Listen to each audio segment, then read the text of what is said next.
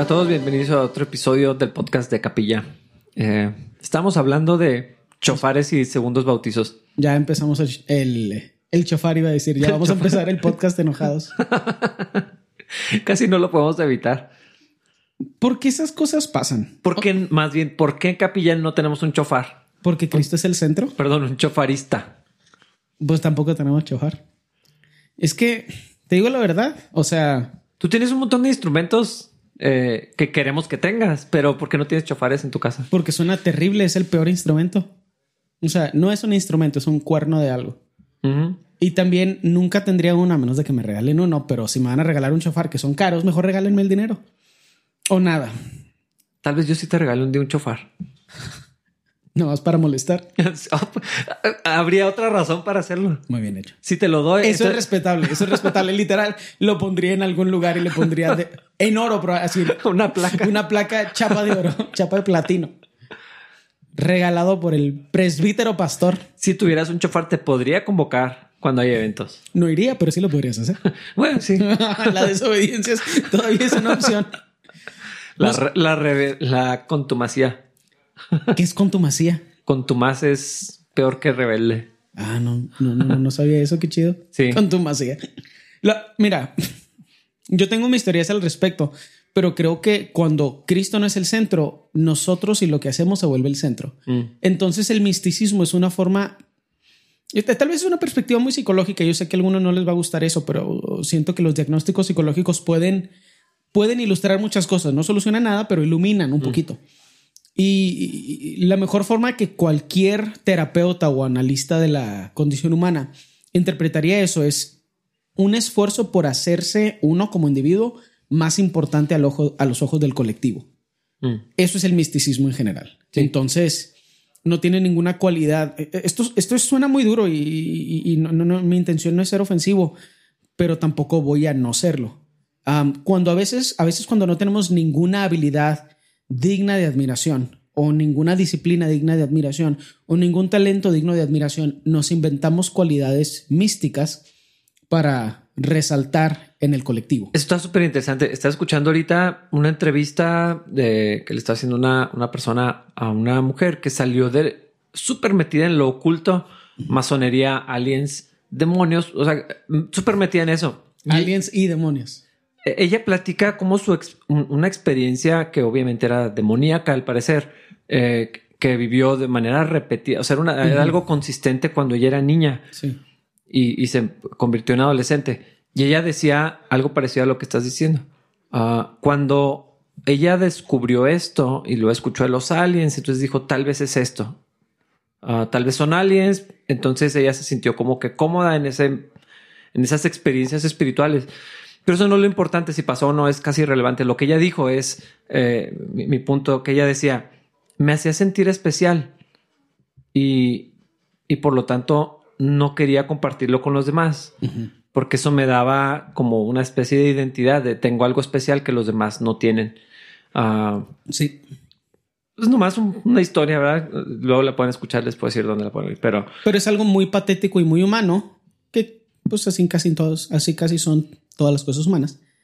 Pero el problema es que eso quita el- a Cristo del centro. Si Cristo es el centro, nada más puede ser el centro. Si el shofarista o mis habilidades místicas, proféticas, apostólicas son el centro, entonces Cristo no puede ser el centro. Y eso es algo que cada vez me parece más importante y más demandante en el rol que tengo como coordinador de alabanza. en particular en esa, en esa área de la iglesia, sí, definitivamente. no, eh, el que está cantando, el que está tocando la guitarra, el que está tocando la batería, no son el centro. Cristo tiene que ser el centro. Ahora, ¿alguien se puede distraer porque hiciste algo chido? Sí, pero intentas no hacerte a ti mismo el centro o no tener esa mentalidad de me voy a lucir para que la gente me vea. Eso es algo con lo que toda la gente que hace cosas frente a la comunidad tiene que cuidar. Si tú eres el centro por ese momento, en ese momento Cristo no es el centro. Mm. Y tú no deberías ser el centro de nada porque no eres bueno para nada, porque en mi caso, que canto, canto, o sea, eso no es digno de admiración. Y, y es que eh, en, en esa área, no sé si llamarlo ministerio, pero en, en- en esa área de- de- del equipo de alabanza, es, o sea, si se ejecuta bien, pues es agradable, está, está bien hecho, pero es tan importante como cuando en producción todo se setea de la manera correcta o, una persona que enseña, estudió bien y entrega bien un, mensaje, ¿no? Eh, Usualmente no, o sea, no distrae, que ese es el estándar que nosotros tenemos en capilla. Tenemos músicos que podrían tocar cosas mucho más complejas y a veces se quejan de que no tocamos cosas más complejas. Mm. Pero la razón por la que no tocamos cosas más complejas es porque nosotros, nuestro entretenimiento o que podamos demostrar todo lo que podríamos hacer no es el centro de nuestra alabanza.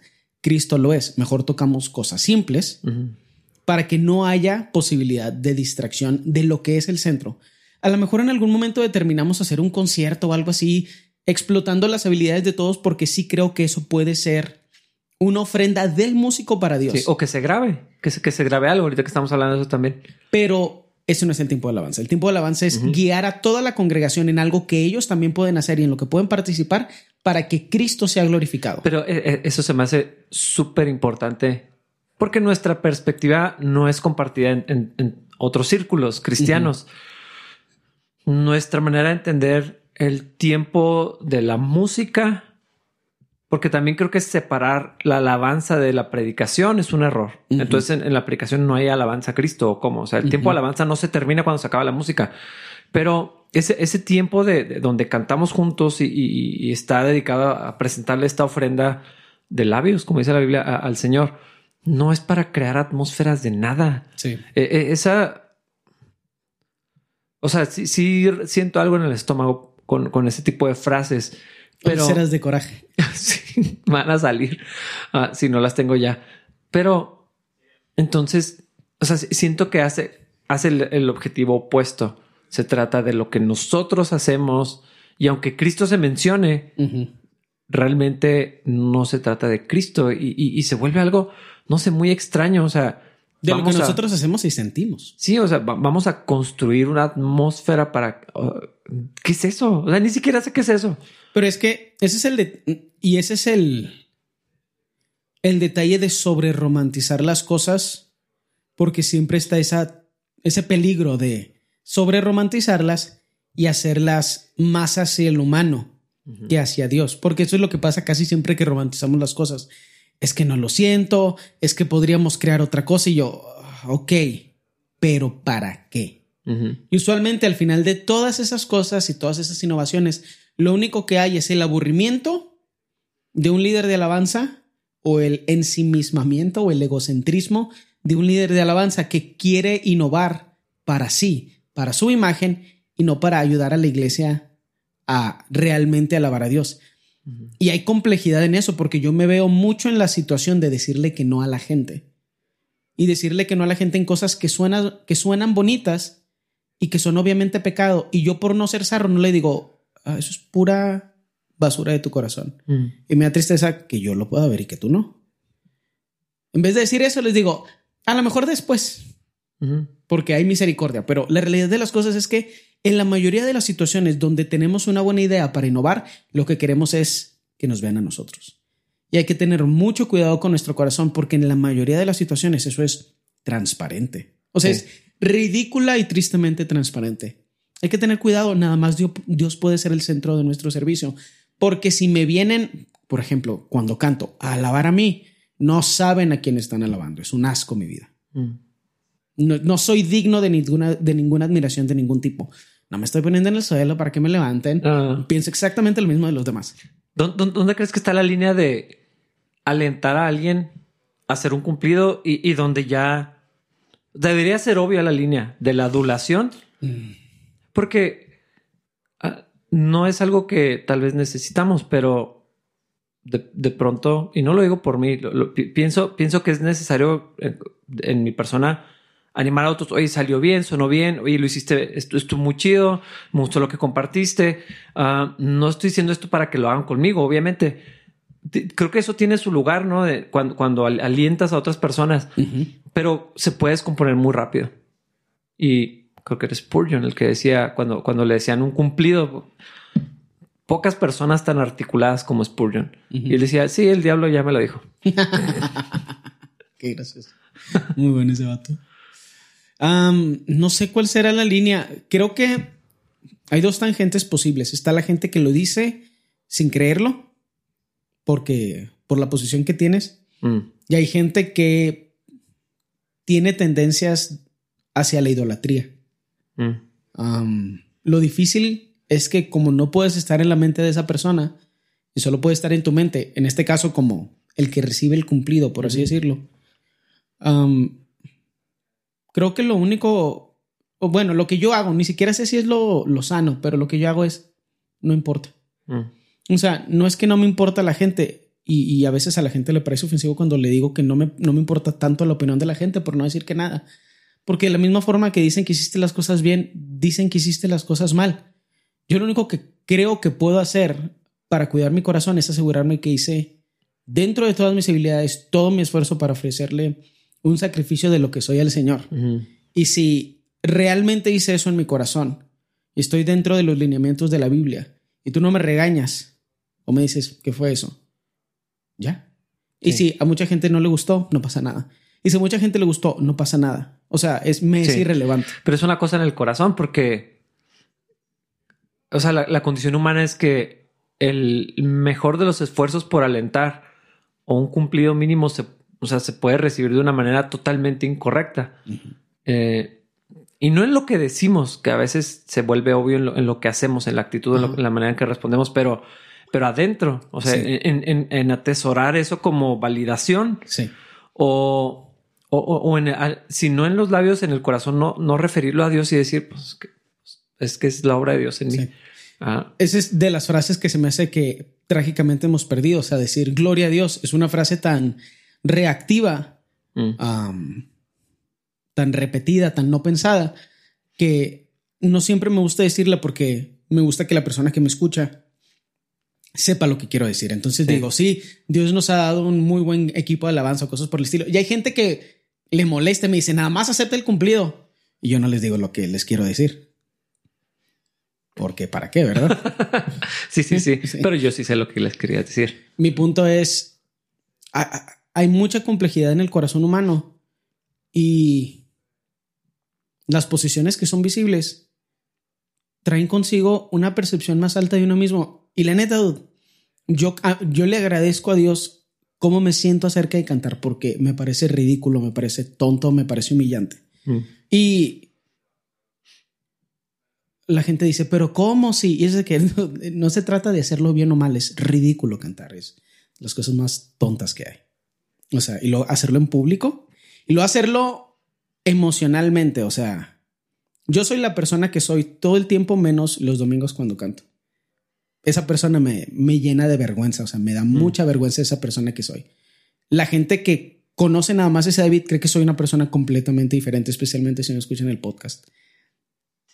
Y creen que existe esa, otra, esa persona fuera de la alabanza y no existe. Ni para mi esposa existe esa persona.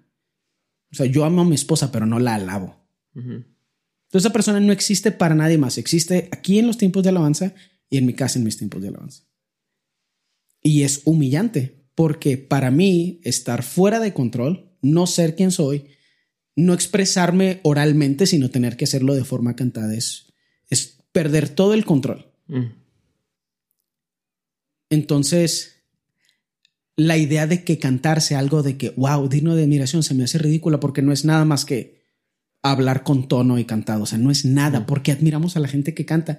Y luego escucho. Probablemente porque la mayoría cantamos horrible. Entonces, Pero, pero, ¿y eso qué? O sea, ¿cuál es el beneficio intrínseco de cantar? ¿Sí me explico? Mm, Sí, sí, sí. O sea, eso es algo que nos inventamos y lo entiendo, entiendo los procesos, bla, bla, bla. O sea, el punto no es eso, es, me voy a mi casa y no me sirve de nada cantar. mm, Me- eso es mi trabajo, no me sirve de nada cantar.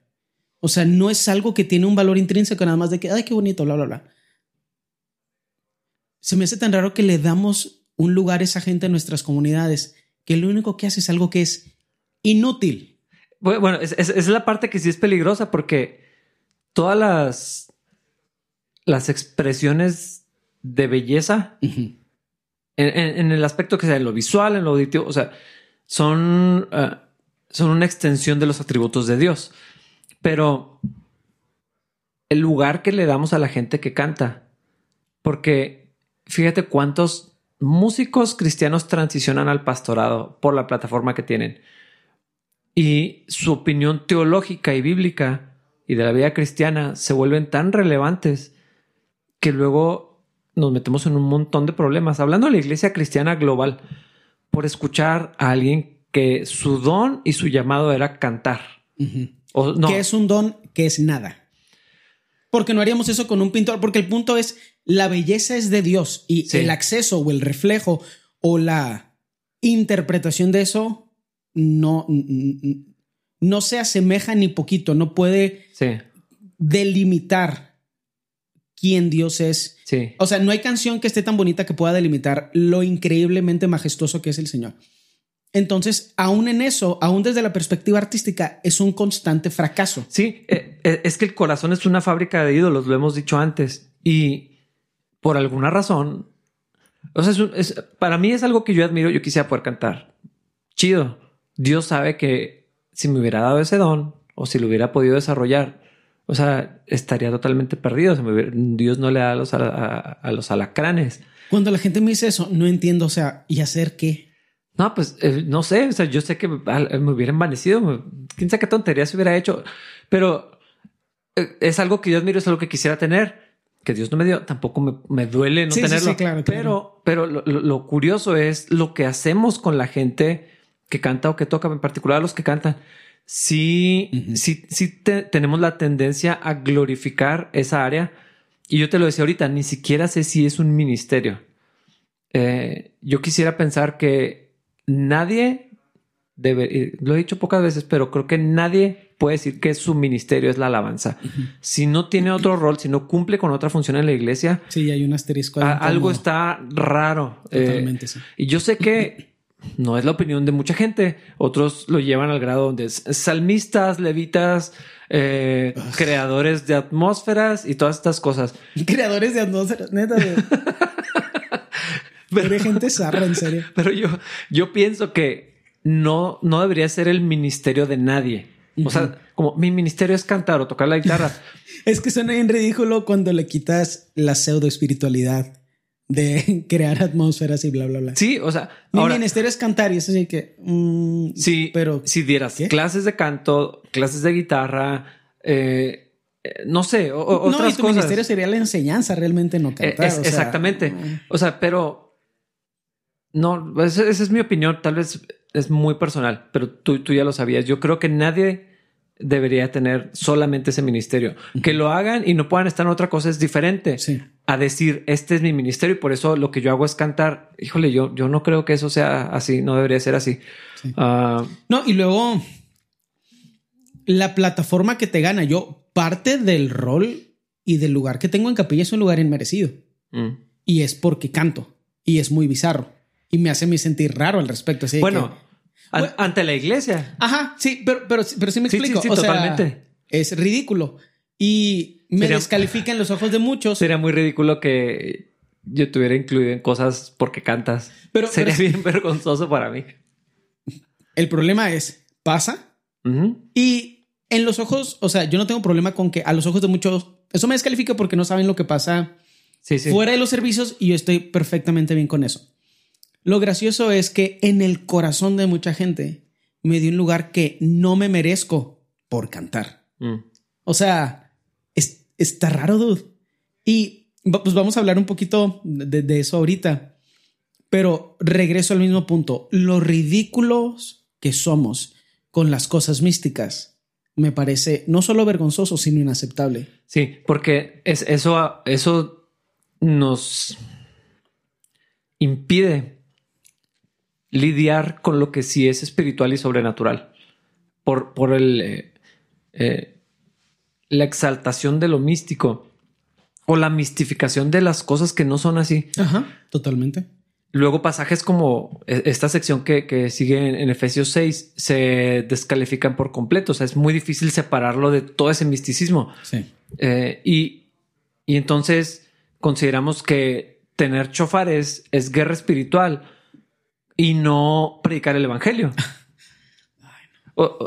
entonces se, desvía la atención, eh, nos creamos, en ese sentido, si nos creamos una, o sea, una burbujita, una atmósfera para nosotros, nos sentimos bien, creemos que estamos haciendo cosas que no estamos haciendo. En Cristo muchos- no es el centro. Exactamente, en muchos, en muchos casos, eso iba a decir, en muchos casos Cristo no es el glorificado y luego nos sentimos bien y luego la verdadera guerra espiritual, la verdadera vida cristiana no se vive, no se logra nada porque pusimos la atención en donde no deberíamos. Entonces, cuando, cuando hablamos y hacemos una crítica de esta sobreexaltación de lo místico o la mistificación de las cosas espirituales ah, o la exageración de, de lo sobrenatural, ah, sí, sí tiene una implicación real en la vida cristiana. Sí. Eh, luego hay gente que descarta todo por completo, están eh, enfocados en las cosas incorrectas o, o pasajes como este no se entienden Sí. por, por culpa de nuestra necedad. Sí. Y, y- y yo fui parte de eso hace mucho tiempo, espero no seguirlo siendo, en, en abrazar por morbo, o sea, pues me da vergüenza, pero pues qué otra cosa va a ser. Esa, Y lo- una parte es morbo y la otra parte es debilidad. Sí. De que no confrontas a la persona de que, oye, ¿y esta Ah, es- basura que estás haciendo? qué?" Exacto. Lo místico es atractivo, más para unas personas que para, para otras. Eh, y, y- y por eso hay gente que tropieza muy fácilmente en prácticas espirituales incorrectas cristianas y luego de pronto están en yoga, nueva era, enneagrama, me vale lo que digan, ah, y un montón de otras cosas que tienen no solamente orígenes, sino efectos que son contrarios a, a- a la- Biblia. Y deja tú, deja tú eso. A lo mejor este es mi personal pido, pero imprácticos. O sea, Sí, todo tiene que ser de atmósferas y cosas por el estilo. Pero, dude, ¿qué atmósfera vas a crear en tu carro? ¿Qué atmósfera vas a crear en tu trabajo? Ajá. Cristo en el centro y ya, dude. O sea, ¿por qué somos tan. No puedo decir la que quiero tampoco puedo decirla. ¿Por qué somos tan losers? sí. La neta, o sea, Pero digo, no todos vamos a tropezar de esa manera, pero hay gente que, o sea, hay gente que ya no está con nosotros por tropezar en esas cosas, porque sí es atractivo, pero la iglesia cristiana en general, o sea, Prende le- el fuego. y, y le, y le pone leña, así un montón de ¿tú crees que no combustible. tanto? Yo, yo creo lo opuesto. Yo creo que casi toda la gente batalla con eso. Pues algunos peor, el, el más bien, efecto de algunos, algunos. lo hacen más públicamente, pero Bueno, creo que sí. toda la gente batalla con la parte mística y todos queremos sentirnos nosotros especiales. Y no sé si esto es muy duro, dude, pero yo insisto. Si nosotros somos especiales, Cristo no es. Mm. O es Cristo en nosotros o yo soy suficiente. Y la neta, sin importar lo que digan las canciones de hoy en día, no eres suficiente, dude. No eres suficiente. No importa lo que diga un post en Facebook para evitar que te lastimes físicamente o que cometas algún error respecto a terminar tu vida. No eres suficiente. Ese es el punto de Cristo. Y si no eres suficiente, entonces vamos a hacerlo a Él, que Él es suficiente por todos, el centro de nuestra oración. Exactamente. Y no cualquier otra cosa, dude. O sea, todo es ridículo, pero lo tienes que descontextualizar para darte cuenta. O sea, la neta, para nosotros el shofar es ridículo porque no estamos en ese contexto. Pero la neta también repetir esa canción por doceava vez cuando el resto de la iglesia ya nada más te está volteando a ver porque te estás luciendo, también es ridículo. O sea. Sí, sí, sí. yo a veces estoy en la alabanza y digo, ¿qué le estoy haciendo a la gente? Y es que aún en, en un espacio de predicación o de enseñanza, o sea, e- esa cosa fea que está en el corazón, que nos puede llevar a, a usar ciertas palabras o, o de pronto ir caminando en una dirección que ya no era el, el- el punto del mensaje, donde la idea es impresionar a alguien o demostrar algo. O es más, creo que a lo mejor por tu personalidad para ti es más intelectual, pero cuando dices un chiste y pega Oh, sí. y luego, o sea, qué asqueroso es el corazón humano. O sea, es más engañoso que todas las cosas. O sea, pega un chiste y se siente chido que pegue. Mm. Y a mí se me hace muy chido así de que, ah, o sea, aligerar la carga, especialmente Sí, si sí, el sermón sí. está pesado, pero hay gente que después ya solo puede decir chistes porque la aprobación de la risa es bien difícil de superar. Y luego le empiezan a sacar la vuelta a las cosas complejas. O sea, y empiezas a ver cómo cambia la tangente del interés del que enseña porque el objetivo es egocéntrico. Sí, sí, sí. Hasta tener pastores que parece más ah, stand-up comedy como comedia. Uh.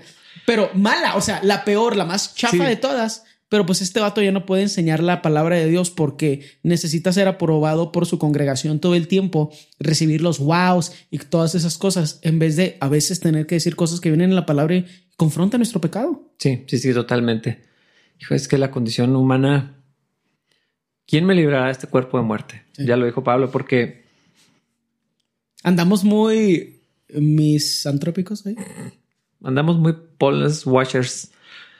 Mejor vamos a lo que dice la Biblia para entrar a esto de las atmósferas espirituales. Para entrar en esta atmósfera de lectura. atmósfera de lectura? Pues todo puede ser una atmósfera. atmósfera de podcast. Voy a crear una atmósfera de mal olor. Mm, Pregúntale a Jonás ya qué, qué, significan eso. Creo ah, que ellos están muy bien enterados. Ah, no, ya sé qué van a decir. ellos tienen experiencia. Creando atmósferas. yo las creo con ellos, yo los enseñé. Toda la armadura de Dios, versículos 10 en adelante. Peor segue para leer la Biblia. ya sé. Una palabra final. Sean fuertes en el Señor y en su gran poder. Pónganse toda la armadura de Dios para poder mantenerse firmes con toda, contra todas las estrategias del diablo pues no luchamos contra enemigos de carne y hueso, sino contra gobernadores malignos y autoridades del mundo invisible, contra fuerzas poderosas de este mundo tenebroso y contra espíritus malignos de los lugares celestiales. Por lo tanto, pónganse todas las piezas de la armadura de Dios para poder resistir al enemigo en el tiempo del mal. Así después de la batalla todavía seguirán de pie firmes. Defiendan su posición poniéndose el cinturón de la verdad y la coraza de la justicia de Dios. Pónganse como calzado la paz que proviene de la buena noticia a fin de estar completamente preparados. Además de todo eso, levanten el escudo de la fe para detener las flechas encendidas del diablo. Pónganse la salvación como casco y tomen la espada del Espíritu, la cual es la palabra de Dios. Oren en el Espíritu en todo momento y en toda ocasión. Manténganse alerta y sean persistentes en sus oraciones por todos los creyentes en todas partes. Y oren también por mí, Pídanle a Dios que me dé las palabras adecuadas para poder explicar con valor su misterioso plan, que la buena noticia es para judíos y gentiles por igual.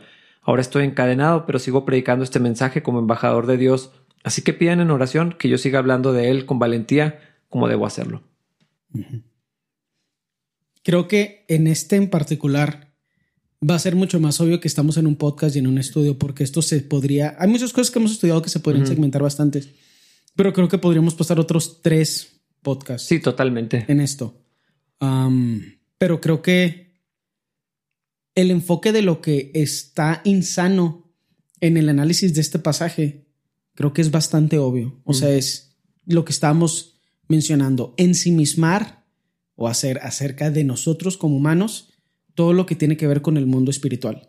¿Es real? Sí. ¿Nosotros creemos en el mover del Espíritu Santo? Sí. Totalmente. Pero no lo limitamos a los servicios, porque eso sería ridículo y sería egocéntrico o humanista o humanocéntrico, como lo queramos ver.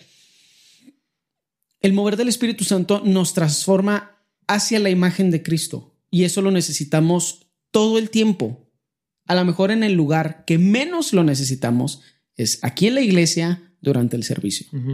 sí, no estoy diciendo que no lo necesitamos aquí, pero de todas las interacciones especialmente con lo que pasivo que es uno durante la enseñanza, por ejemplo. ¿Qué más estás?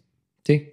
Necesitas algo espiritual a lo mejor para entender, pero no necesitas el fruto del Espíritu Santo, el amor, el gozo, la paz, o a lo mejor sí, si no te cae bien que La paciencia. La paciencia tal vez y, no sé si están pasando. Esa sí me sígueme teniendo, por favor. Pero, pero si me explico, totalmente. Pues necesitas eso y más con tu jefe, con tu esposa, con tus hijos, o sea, no hay que engañarnos.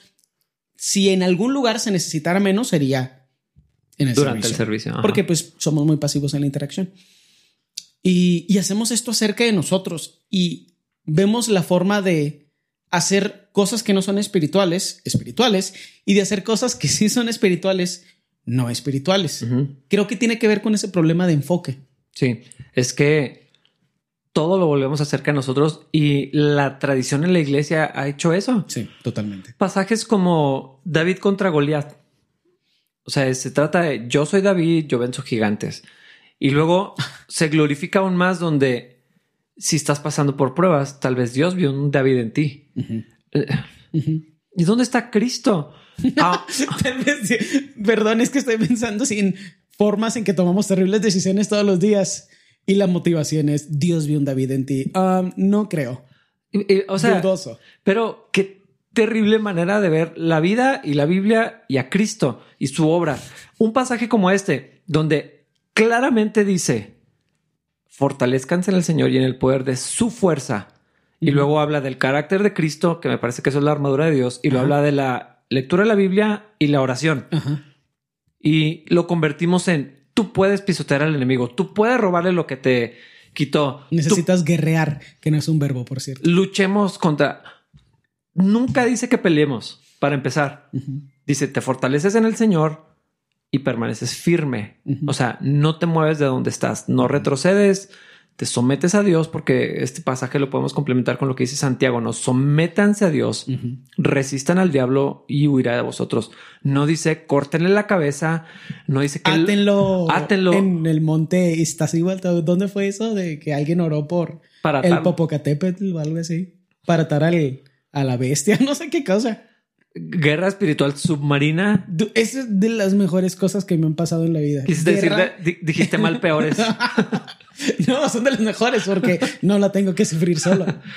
O sea, guerra espiritual submarina. Guerra espiritual contra tornados y tormentas. Ah, sí, cierto. ¿Cómo se llama esta señora? Busquen Ana Méndez. Ana Méndez en YouTube. Es de las mejores, peores cosas que van a ver. No vayan a comprar sus pashminas ungidas, por favor. Aparte están caras y feas. Mejor cómprenlas y úngenlas ustedes. No, la verdad no, es... tráiganlas. si quieren gastar su dinero, dénmelo a mí, yo les unjo lo que, lo que quieran. Así este eh, no, la verdad, ya, ya, ya hablando honestamente, yo les diría, véanlo, no lo vean solos, véanlo acompañados porque luego te empiezas a enojar, o al menos a mí me pasa eso. O sea, que me río en el primer video, el segundo y el tercero y estoy bien enchilado, entonces tal vez no vean más de uno. Sí. Porque, porque es vergonzoso porque es lo que le hacemos los humanos a las cosas espirituales cuando nosotros somos el centro. Y es lo que permitimos que otros nos hagan cuando caemos en idolatría y en um, idolatrar la personalidad de una persona o el como el hero worship o el personality worship. O sea, no queremos caer en la idolatría de un individuo. Por eso es tan insano el movimiento de apóstoles y profetas. Porque si nada más se llamaran eso, y fueran cristianos sanos, pues uno diría, bueno, pues tenemos, podemos tener diferencia de opiniones en el concepto. Pero si son mejores que todos y les tienes que dar dinero, eso es preocupante. Eso es antibíblico, eso es herético, eso es humanocéntrico. Sí. No se trata de Cristo, se trata del poder de esas personas. Y aunque le agreguen Cristo en su discurso. Eso no lo hace eh, cristocéntrico. No, y no solo eso. Lo único que significa es yo soy mejor que tú. Y eso no es Cristo. Sí. O sea, Cristo no es así. Cristo no viene a humillarnos. Y a pesar de que Él sí es mejor que todos nosotros, no podemos encontrar eso en la Biblia. No podemos encontrar un mensaje de superioridad humana en Cristo o superioridad egocéntrica en Cristo, a pesar de que innegablemente es mejor que todos nosotros en todas las áreas. Y es que cuando le lava los pies a los discípulos es una muestra de eso. Usted me dice señor y maestro, sí soy. y pero estaba de rodillas, lavando los pies a todos los que iban a salir corriendo, sabiendo su pecado, sabiendo lo peor de ellos. O sea, y ahí está de, humillado, porque estar de rodillas delante de alguien no es una posición gloriosa para nada. y, y, ahí está la demostración, una expresión de la humildad de Cristo, de el liderazgo servicial. No tenemos ese concepto en, español. No, servant leader no. Ah, pero... ¿Qué dice algo eso de nuestra cultura? Totalmente. Porque no tenemos eh, liderazgo servil, no sé si es una palabra, pero sí tenemos apóstoles y profetas. Y arcángeles. ¿Cómo le hacen para seguir inventando categorías? Y que, o sea, yo lo que no entiendo es cómo... Mejor no voy a decir eso. No entiendo cómo la gente se los permite, porque para que ellos se puedan llamar así, alguien les tiene que llamar así. Es que e, e, eso es lo interesante. Mira, conozco una persona y de ser su nombre, de pronto tenía, era pastora tal. Bueno, lo entiendo por la denominación en la que están. Nombres.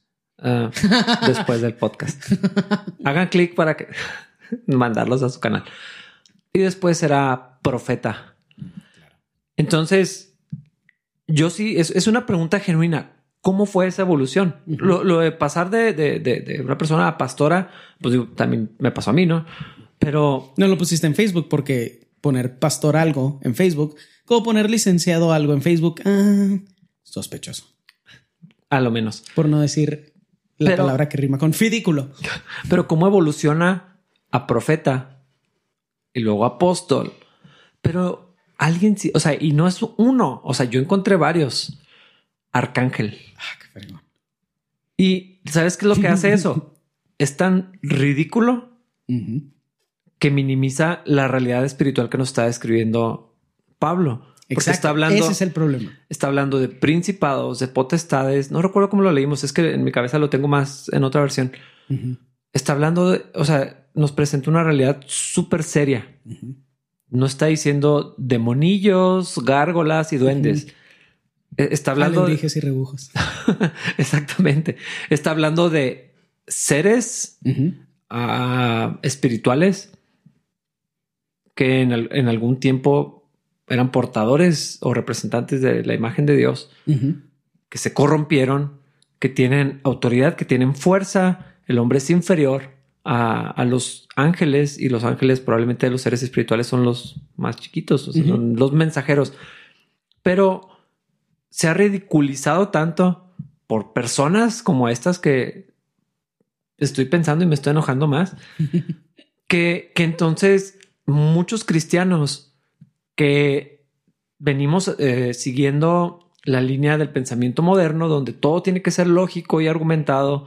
Ah, la, la reforma logró muchas cosas, pero parte del efecto del pensamiento moderno en la iglesia cristiana ha sido esto. Todo lo sobrenatural no cabe Sí. se queda fuera. Pero si luego las expresiones que vemos son los abusos en el don de lenguas, en el supuesto don de profecía, en las palabras frescas que traemos y en ponernos arcángel como eh, prefijo, entonces esto termina de desaparecer y la vida cristiana no tiene una perspectiva completa si esto no, no es considerado Sí. cuando la Biblia está diciendo estamos en una guerra espiritual de verdad. Tocar un chofar no es hacer guerra espiritual, pero sí hay una guerra espiritual. Sí. Sí. Sí. Tengo mucho coraje. Sí, sí, es que eso es lo que pasa cuando, juga- cuando jugamos con conceptos que son reales y los hacemos acerca de nosotros. Porque es tan importante que nosotros no seamos el centro de la adoración y de nuestra visión de la vida. Es porque estas cosas son reales y solamente Cristo es la esperanza para ayudarnos a navegar todos los problemas que son más allá de sociales, más allá de psicológicos, porque hay cosas que sí son espirituales, que tienen que ser con las que se tiene que lidiar a nivel espiritual. Eso significa que necesitas una pashmina de un profeta que la remojó con agua de Israel. O sea, eso ya es una estupidez. Y ese es el problema. Cuando compramos tonterías, o sea, no solo compramos, o sea, no me refiero a comprarlas Sí, sí, cuando dinero. nos tragamos. Sí, sí, cuando nos tragamos esas tonterías, no podemos hacer otra cosa más que mover a Cristo a un lado. Y la solución para los, para todas las cosas problemáticas en el mundo espiritual es Cristo, no es ese, no es esa agua de los siete ríos de Jerusalén. Pero sabes que es todavía peor. Eh, eh, en aras de luchar y ganar una guerra espiritual que Cristo ganó en la cruz y, y va a terminar de ejecutar en, en el juicio, ah, realmente estamos perdiendo terreno. Totalmente. cuando cuando dices que estamos ganándolo. Me- me- o sea, Sí, si, estamos sí, sí, perdiendo sí. el tiempo arrebatándole cosas al diablo y atando al diablo y que se sigue desamarrando Que, que no es nada, por cierto. Eh, y al estar distraídos con esas cosas, eh, estamos perdiendo terreno en donde es importante. Estamos cediendo a mentiras del diablo que contradicen la palabra de Dios, mal o verdades mal enseñadas y entonces estamos, o- o sea, estamos perdiendo Sí, sí. cuando en teoría deberíamos estar ganando, eh, hablando de, de esas acciones, eh, declarando guerra submarina, es una tontería, es una pérdida de tiempo. Y entonces lo que hacemos es retroceder más en, en nuestra, en, en nuestra guerra cuando la Biblia nos dice permanezcan firmes. Sí. Eso de la guerra espiritual submarina me da muchísima curiosidad. O sea, ¿cómo es? O sea, tienes que estar en un submarino para hacer guerra espiritual submarina. Aguantar la respiración. ¿Por cuánto tiempo? ¿Y cómo horas? Es, Bajo- sobrena- es sobrenatural. Es que ese es el problema. El problema es que- oro en un pez, entonces supongo que de ahí se puede sacar algo. Bueno, no, ese es- o sea, ese es el punto, pero tienes que orar en tu mente. Esa era guerra sub- eh, espiritual submarina. Estaba orando en el- adentro del mar, en el fondo del mar. Mm. Tal vez esa es la primera guerra espiritual submarina. por favor, no nos hagan caso de lo que estamos diciendo. O sea, pero esa es una expresión que probablemente no somos más ridículo que ellos. O sea, esto que estamos diciendo no es más ridículo de Sí, lo sí, que ellos dicen. totalmente. Y a lo mejor un buen número de cristianos podría entender que eso es algo ridículo, exagerado, mentiroso. Pero, ¿y todo lo demás? Sí. Ah. La mera, o sea, la realidad de que existe habla de un problema doctrinal en el cuerpo de Cristo. Enorme. Y, y, y el detalle es que empieza con cosas pequeñas y se vuelve grande y siempre esas cosas pequeñas tienen que ver con un individuo o con el egocentrismo del que está participando de ellas. Porque la Biblia sí es clara, lee la Biblia, ora. El detalle es que creo que hemos hecho de muchas cosas que son reales, las eh, hemos hecho versiones místicas que suenan bonitas o performativas y cosas por el estilo, que no son el objetivo de Dios transformándonos a través del poder del Espíritu Santo, sino nosotros, pues otra vez, transformando la atmósfera, echándole una mano a Dios, o sea, como que tiene toda esa, esa, esa cosa rara de yo soy especial. Sí, pero también eh, eh, está implícito decir, es que Dios no puede hacer nada hasta que yo cree la atmósfera. Sí. No le hicimos bien el día de hoy. Dios no se va a mover. ¿Sabes qué es gracioso de eso? Eh, lo de espantar la paloma. Sí. Yo lo he escuchado bastante y no agarro cachetadas a nadie porque soy muy paciente.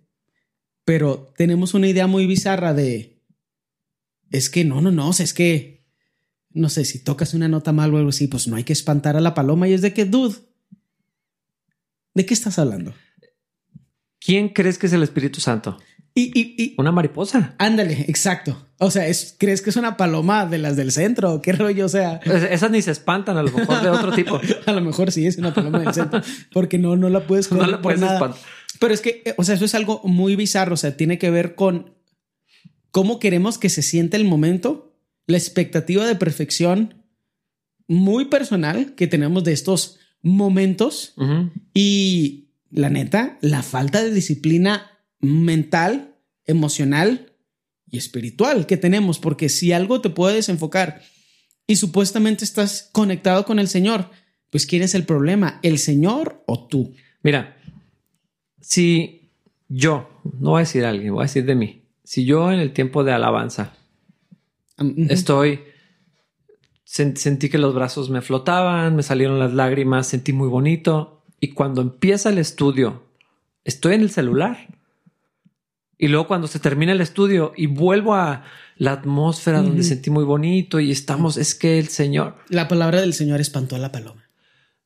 O sea, ¿dónde en eso está el mover del Espíritu Santo? O sea, ¿qué, qué, qué fue eso entonces? ¿Dónde está el servicio de adoración a Dios? ¿Dónde fue el- un momento consagrado al Señor para que viniera a la iglesia? Ajá. Eh, eh, es bien extraño lo que hacemos. Sí. Es, mu- es que es muy de la experiencia personal. O sea, queremos hacer de todas nuestras experiencias espirituales, experiencias como si estuviéramos en Starbucks o en un café o algo así. Sí. O sea, es que mira, ni siquiera tiene que ser algo tan obviamente como indisciplinado. Si estás alabando al Señor y sin querer estacionaste tu carro en un lugar donde no deberías, estás alabando al Señor y alguien viene un ujier y te dice, hermano, ¿puede mover su carro? Mm, ya Lo- se acabó. mm. O sea, en primer lugar, esta reacción, ahí no está el Espíritu Santo. ¿Dónde está el fruto del Espíritu Santo? Porque, mm, pues espantaste la paloma. No, dude. O sea, Sí. no tengo que escuchar de gente. No, vato, es que estaba orando así, bien intenso. y luego alguien vino y me interrumpió y ya, así me arruinó la oración. Y yo, Me desconecté de Dios. no estabas orando entonces intensamente. No estabas en el Espíritu. No estabas en el espíritu, estabas en la cárcel y te estabas sintiendo chido. ¿Por qué pusiste canciones de alabanza cuando debiste haber puesto Coldplay si el objetivo es que tu alabanza sea emocional y tú este momento es, es, es una catarsis psicológica, dude? Coldplay hace eso mejor que, que Hillsong. O sea, Sí, sí, sí. cualquier banda que no cristiana hace eso mejor. Y entonces, si entras al servicio de adoración con hijos, pues olvídate. Ajá. O si te sientas atrás, o O si, si te dan ganas de ir al baño. o si necesitas estar disponible en Mi vejiga en mató al. Espíritu Santo. Eh, ya no se movió el espíritu. Entonces, ¿qué estábamos haciendo?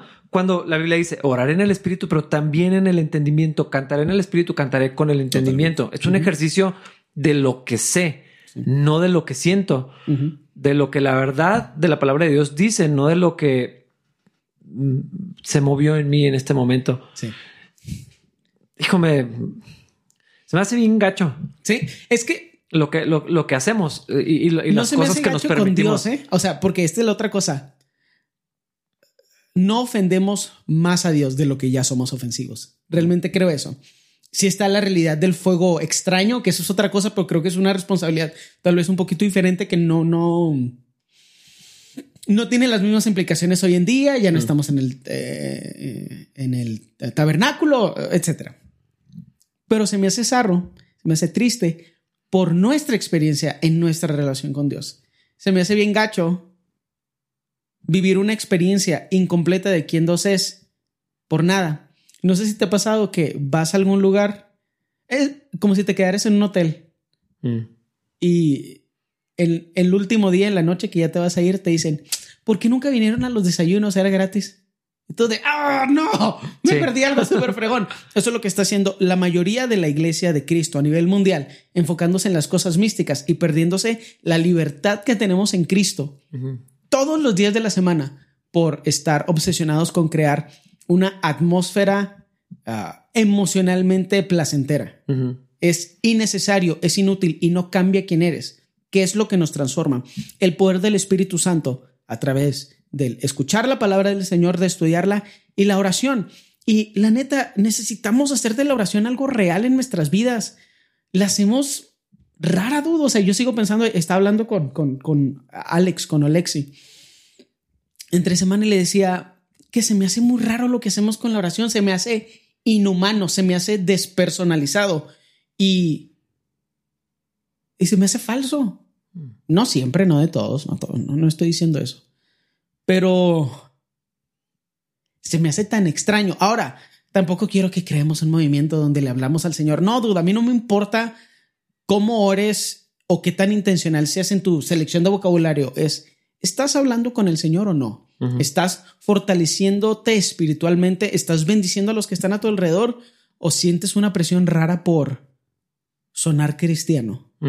¿Sabes que es una de las cosas que no me gustan de la posición pública que tengo? que siempre decepciona a la gente cuando oro por ellos. Mm. Porque la gente quiere una oración poderosa. Bon y bonita, sí, sí. Y se me hace raro. O sea, en primer lugar, la cultura de ora tú por mí no me gusta. Porque ora tú por mí no es y luego yo voy a seguir orando en mi casa. La cultura de ora tú por mí es porque tú sí eres cristiano y yo no. Sí, te dejo la responsabilidad de, orar por esto. Sí, y es así que mm, o sea, mm, si yo voy a orar y tú no, voy a orar así. Que Señor, haz la vida de esta persona más complicada hasta que reconozca que necesita, necesita que, estar, que seas el centro de su vida. Haz todo difícil hasta que pueda ser humillado. Y una vez que esté su espíritu bien, pero su cuerpo destrozado, tráelo otra vez a ti. O sea, eso es lo que yo voy a orar por ti. Si yo voy a orar y tú no vas a orar. Sí, sí, sí. Pero además tenerlo que hacer bonito tenerlo que hacer largo, dude. O sea, es que ¿quién espera eso? Pues sí. O sea, un nuevo creyente.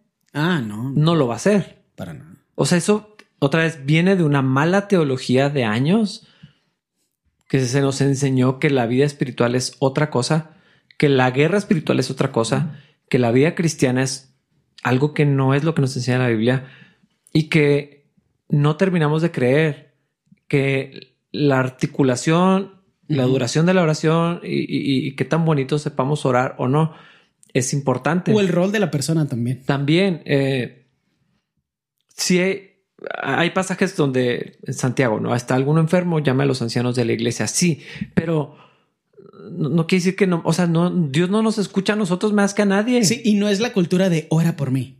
Porque hay gente que está dice, ora por, por mí porque estás más cerca de Dios. Sí, y a veces lo dicen de broma, pero va en serio. Ajá. Y sí lo creen. Ajá. Y he escuchado a tanta gente sentir pena porque dicen es que yo no sé orar. Lo que están diciendo es no sé orar como los cristianos. Tal, y tal y tal. Ah, es más, y, y la neta, siento que tiene cierta tiene base bíblica que si yo voy a orar por ti, yo voy a orar por lo que creo que es el problema. Porque cuando los amigos de, de, de este señor de este chavo, los que abrieron el techo ah, y lo bajaron. ¿Por qué oró Jesús? Mm. Salvación, perdón de pecados. Le dijo, bueno, para que estos animales no digan que no tengo poder, también eh, levántate y anda. Mm. Pero es bíblico que yo ore por lo que yo creo que es el problema y a lo mejor tienes un problema económico, pero yo creo que Cristo no es el centro de tu vida. Entonces, ¿por qué no habría de orar para que seas más humillado y más arandeado hasta que entiendas cuál es el meollo del asunto? Y no es el dinero eres tú y tu corazón. Sí, sí, Cristo no es el centro de tu vida. Sí, entonces también cuando, cuando nos piden oración o cuando pedimos oración es a riesgo de que tal vez la persona no va a orar lo que yo estoy pensando que debería de orar. O, o que va a ser corta la oración porque esto se me... echa- En serio, o sea, espero que sepan que cuando hago estas cosas no las hago a propósito, no es por molestar, pero tengo una convicción y no voy en contra de mi conciencia. Dentro de lo que puedo, dentro de mi humanidad, no voy en contra de mi conciencia. Y me ha tocado especialmente cuando estoy en otros lugares de gente que no me conoce, que me escucha enseñar o cantar y asume algo que no existe y me piden oración. Y pues lloro como lloro, yo tiendo a orar corto. O sea, es raro que ore más de 30, 40 segundos más por un desconocido. Porque pues, ¿por qué voy a orar? Y siempre, siempre, siempre me toca verlos así después orando con otra persona que se ora bien. y me encanta ver eso porque digo, bueno, pues si no, si no lo escucha él y no me escucha a mí, pues espero que ore este, que, que, que, que escuche este vato que ora mejor. Pero ¿de dónde viene esa decepción? Es que eso es, eso es muy extraño. ¿Por qué, ¿Por qué me voy a decepcionar si le pido oración a alguien y dice, Señor, escucha lo que esta persona tiene en su corazón y se acaba la oración? ¿Por, qué eso es decepcionante? Que, o sea, ¿de dónde viene la expectativa de ciertas cosas? Es muy raro. Es que somos muy ritualísticos, los humanos somos muy ritualísticos y muy chamanísticos y hemos permitido que eso se meta a la cultura cristiana. Y una de las razones por las que a mí no me gusta orar intenso es porque la oración después se vuelve acerca de mi pseudo poder, mi Mm. poder entre comillas. Y la neta no hay nada más trágico que alguien confíe en mí. Claro, pero digo, pues es que a veces eh, lo vemos en la Biblia. Hay, hay oraciones magníficas. O sea, yo, yo pienso en algunas como en los libros de los reyes. Oraciones que las vuelvo a leer como si fueran canciones o poemas.